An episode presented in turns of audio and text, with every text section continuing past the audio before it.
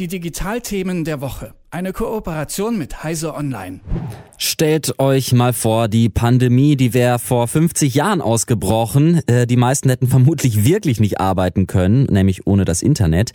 Für die Digitalisierung ist die Pandemie natürlich ein beispielloser Push. Wir hier bei Detektor hätten vermutlich vor zehn Jahren eigentlich äh, noch nicht arbeiten können, ja, ohne Slack und schnelles Internet für die Homeoffice-Produktion und so weiter. Jetzt ist für mich als äh, Digital Native diese zunehmende Verlagerung von meinem Alltag ins Internet keine riesige Umstellung, kein Neuland. Ich fühle mich ganz wohl damit. Aber für viele, die eben erst jetzt so richtig mit der Digitalisierung in Kontakt kommen, weil es jetzt eben sein muss, für diese Menschen ist das eben schon alles irgendwie neu und damit äh, wächst nicht nur der digitale Alltag, sondern auch die Gefahren, die da lauern. Amazon Technikchef Werner Vogel, der hat vor dieser Kombination jetzt gewarnt. Ein riesiger Digitalisierungsschub, aber ohne einen Sicherheitsschub. Jürgen Kuri von Heise Online. Schönen guten Morgen. Guten Morgen, grüß dich. Warst du äh, schon mal Opfer von Cyberkriminalität eigentlich? Ja, tatsächlich, vor ein paar Jahren ist mir das passiert. Also da war, da war mit IT-Sicherheit eh noch ein bisschen mehr im Argen. Da ist mir tatsächlich passiert, dass jemand für mich äh, Parkett in Kanada bestellt hat. Nein. Äh, was dann tatsächlich von meiner Kreditkarte abgebucht werden sollte für mehrere tausend Euro. Äh, D-Mark damals noch.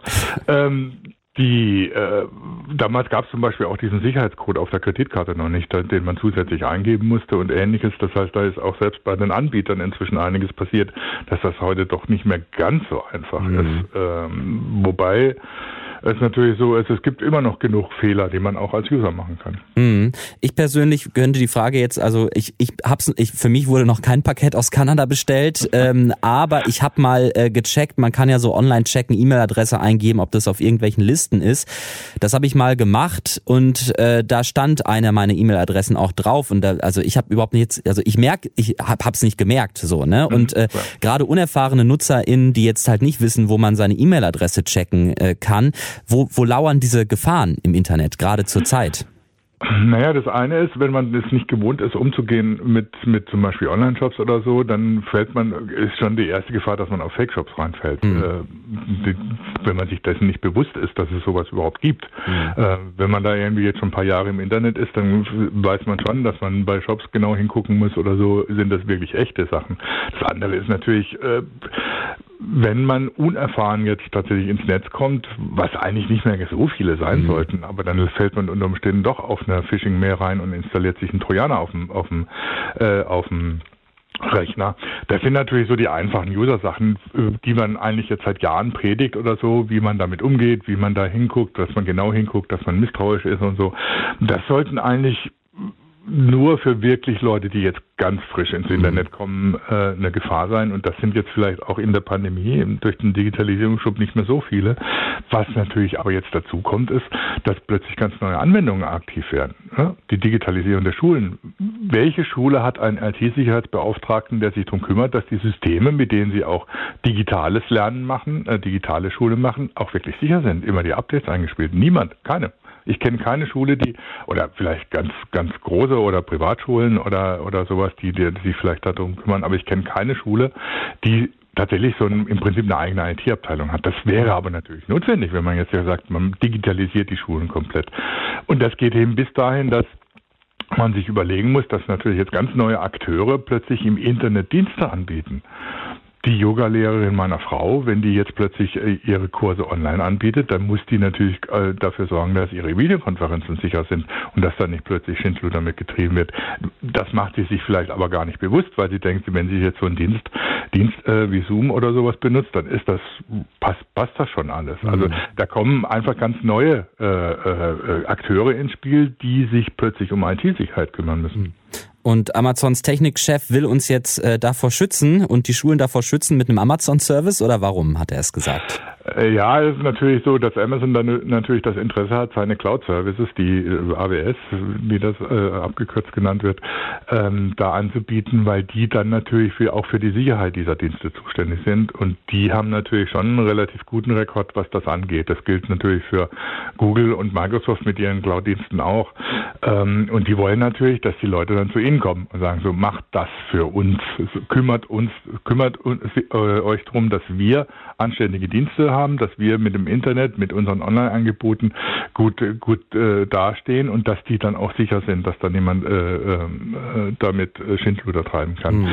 Das ist natürlich für Firmen sicher ein gangbarer Weg. Äh, wenn ich mir jetzt überlege, dass eine Schule sagt, okay, dann machen wir unser digitales Lernen über, Lernen über die Amazon Cloud, was für ein Proteststurm dann allein wegen Fragen der äh, Datensicherheit, Datenschutzes, äh, ob man das mit amerikanischen Anbietern machen kann, dann so losbrechen würde, das mag ich mir gar nicht vorstellen. Das mhm. heißt, das ist natürlich nicht für jeden ein gangbarer Weg.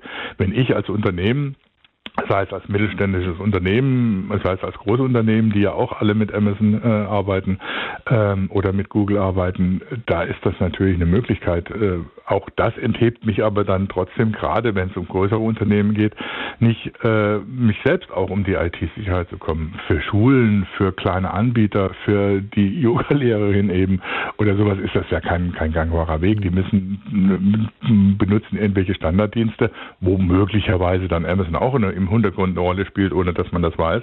Aber sie müssen sich trotzdem natürlich darum kümmern, dass ihre Systeme sicher sind. Und das, das ist erstmal natürlich eine Bewusstseinsfrage, dass man, wenn man solche Angebote jetzt macht oder so, nicht einfach davon ausgehen kann, das ist, funktioniert alles schon, sondern dass man sich kümmern muss. Und das ist natürlich auch eine Frage, dass man sich dann teilweise auch Know-how anschaffen muss, ähm, um das dann auch wirklich hinzukriegen. Hm. Aber dann scheidet ja eigentlich die Möglichkeit aus, dass jede Schule sich selbst äh, einen IT, also bei uns hat es irgendwie der Englischlehrer nebenbei gemacht, aber dass das jetzt wirklich absehbar wäre, dass alle Schulen eine eigene IT-Infrastruktur haben, das äh, ist ja nicht absehbar. Gleichzeitig auch auf Amazon-Server will ich ja nicht unbedingt mit meiner Schule sein. Bräuchte es da nicht eigentlich, also das schreit doch eigentlich nach staatlicher Internet-digitaler Infrastruktur, oder? Äh, ja, natürlich. Jetzt haben wir da, also das eine ist, äh, das gab ja, gibt ja schon große, großes Geschrei, wenn, wenn äh, Schulen äh, Microsoft Teams für äh, ihre Videokonferenzen einsetzen wollen. Das heißt, ähm, da ist es auch politisch natürlich oder, oder gesellschaftlich gar nicht so, gern gesehen, wenn man solche amerikanischen Dienstleister benutzt, selbst wenn die Angebote machen würden, die jetzt zum Beispiel DSGVO-konform ist. Das andere ist, ähm, auch das enthebt einem natürlich nicht dann nicht davon, sich auch darum zu kümmern, dass die eigene Infrastruktur ähm, sicher ist. Ich meine, das ist in Schulen ja komplizierter als in vielen Unternehmen. Da müssen die Lehrer angeschlossen werden, da muss das interne Netz stehen.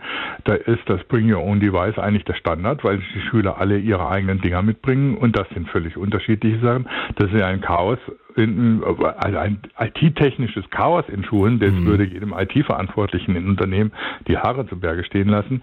Und die Schulen lässt man damit alleine. Ja, klar. Die müssen sich drum kümmern und das ist so der Standard, dass irgendein Lehrer, der so ein bisschen Ahnung hat, oder vielleicht äh, Eltern, die sich dann in einer AG zusammentun und sich drum kümmern, sich nebenbei drum kümmert, äh, wie, wie die IT aussieht. Und das ist natürlich eine Geschichte, da müsste tatsächlich über den Digitalpakt für die Schulen oder anderes auch solche Möglichkeiten äh, äh, äh, geschaffen werden, dass die Schulen sich IT-Verantwortliche anstellen oder beschäftigen. Das müssen teilweise ja auch nicht mal äh, hauptamtlich sein, dann können das ja auch ne nebenberuflich machen, also beziehungsweise in Teilzeit, also nicht nur für diese eine Schule zuständig sein, sondern möglicherweise für die Schulen eines Viertels oder, oder was auch immer. Aber dafür müssen natürlich Mittel bereitgestellt werden, sonst sind die Schulen irgendwann damit alleingelassen und stehen dann irgendwann vor den Scherbenhaufen ihrer Digitalisierung. Also neue Akteure wegen Corona-Pandemie im in der Digitalität gefangen? Fragezeichen. Jürgen Kuri war das. Vielen Dank. Ich danke dir. Die Digitalthemen der Woche. Eine Kooperation mit Heise Online.